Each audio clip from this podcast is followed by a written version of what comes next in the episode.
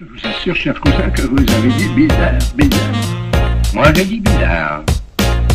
Comme c'est bizarre. Aujourd'hui, Bizarre vous emmène dans l'abracadabre en jardin des délices de Jérôme Bosch. Plus de 500 ans après sa disparition à Bois-le-Duc aux Pays-Bas, ce faiseur de diable n'a cessé de déconcerter les esprits, laissant libre cours aux interprétations les plus bizarroïdes. André Botton qualifiait Jérôme Bosch de visionnaire intégral. Certains disent même que Jérôme Bosch eut recours aux drogues hallucinogènes pour imaginer cet univers grouillant de créatures absurdes et dépravées. Erwin Panofsky, quant à lui, rendit son tablion, en avouant tout simplement son impuissance critique. Le Jardin des délices est l'un des tableaux le plus énigmatiques et controversés de l'histoire de l'art. Triptyque de maturité, réalisé entre 1595 et 1505, il atteint le sommet de ses capacités expressives avec une extraordinaire maîtrise de la structure de l'espace. Bienvenue donc dans l'univers énigmatique de Jérôme Bosch et son Jardin des délices. Sur le panneau de gauche, au cœur d'une nature luxuriante, Adam et Ève sont unis par le Créateur. Jérôme Bosch se fait ici l'apprenti sorcier de la génétique avec ce lézard à trois têtes, cette licorne aquatique, cet oiseau monstre dévorant un crapaud, cette fontaine étonnante et organique de couleur rose tendre enserrant un hibou, symbole de la malédiction et des ténèbres. Une girafe blanche parade, inspirée certainement de celle offerte en 1487 à Laurent le Magnifique. Sur le panneau central est un paradis post-apocalypse, l'âge d'or décrit par Hésiode, où hommes et animaux vivent en paix sur une terre généreuse et prolifique. Les hommes et les femmes vivent l'apothéose d'une sexualité innocente et sont représentés nus, normal, puisque le péché originel n'a pas eu lieu. Dans un joyeux tumulte, ils s'adonnent gaiement à toutes sortes de plaisirs. Ils se nourrissent abondamment de fruits, comme cet homme dévorant une fraise géante.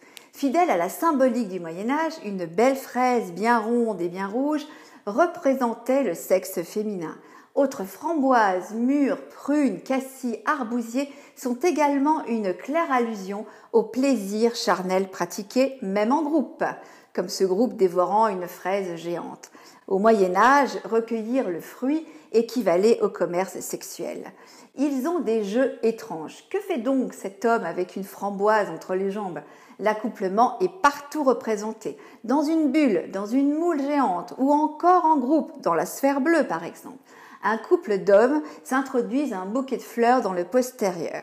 Les hommes mutent en créatures étonnantes, comme ces deux personnages coiffés d'une corolle de tulipes surmontée d'un hibou, ou cet homme à la tête de mur comptant fleurettes à sa dulcinée.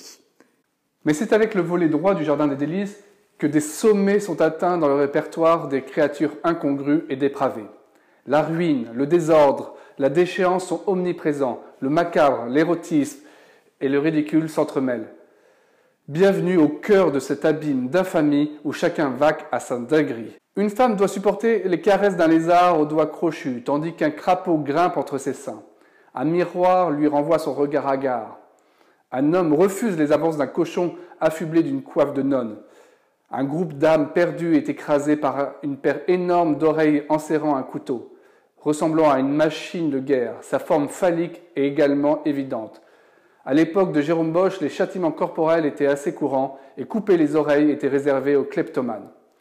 Une portée musicale de quatre lignes semble avoir été tatouée sur un fessier difficilement déchiffrable. Récemment, plusieurs musicologues ont tenté une transcription musicale.